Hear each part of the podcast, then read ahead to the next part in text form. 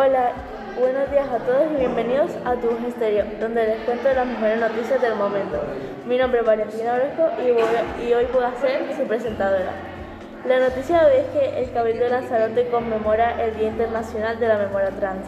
Es un acto donde se leyó un manifiesto de defensa de los derechos de las personas trans o colectivo LGTB. El acto fue organizado por el propio Cabildo de Lanzarote. Este acto recordó a aquellas personas que murieron por ser lo que ellas mismas eran o no pudieron ser.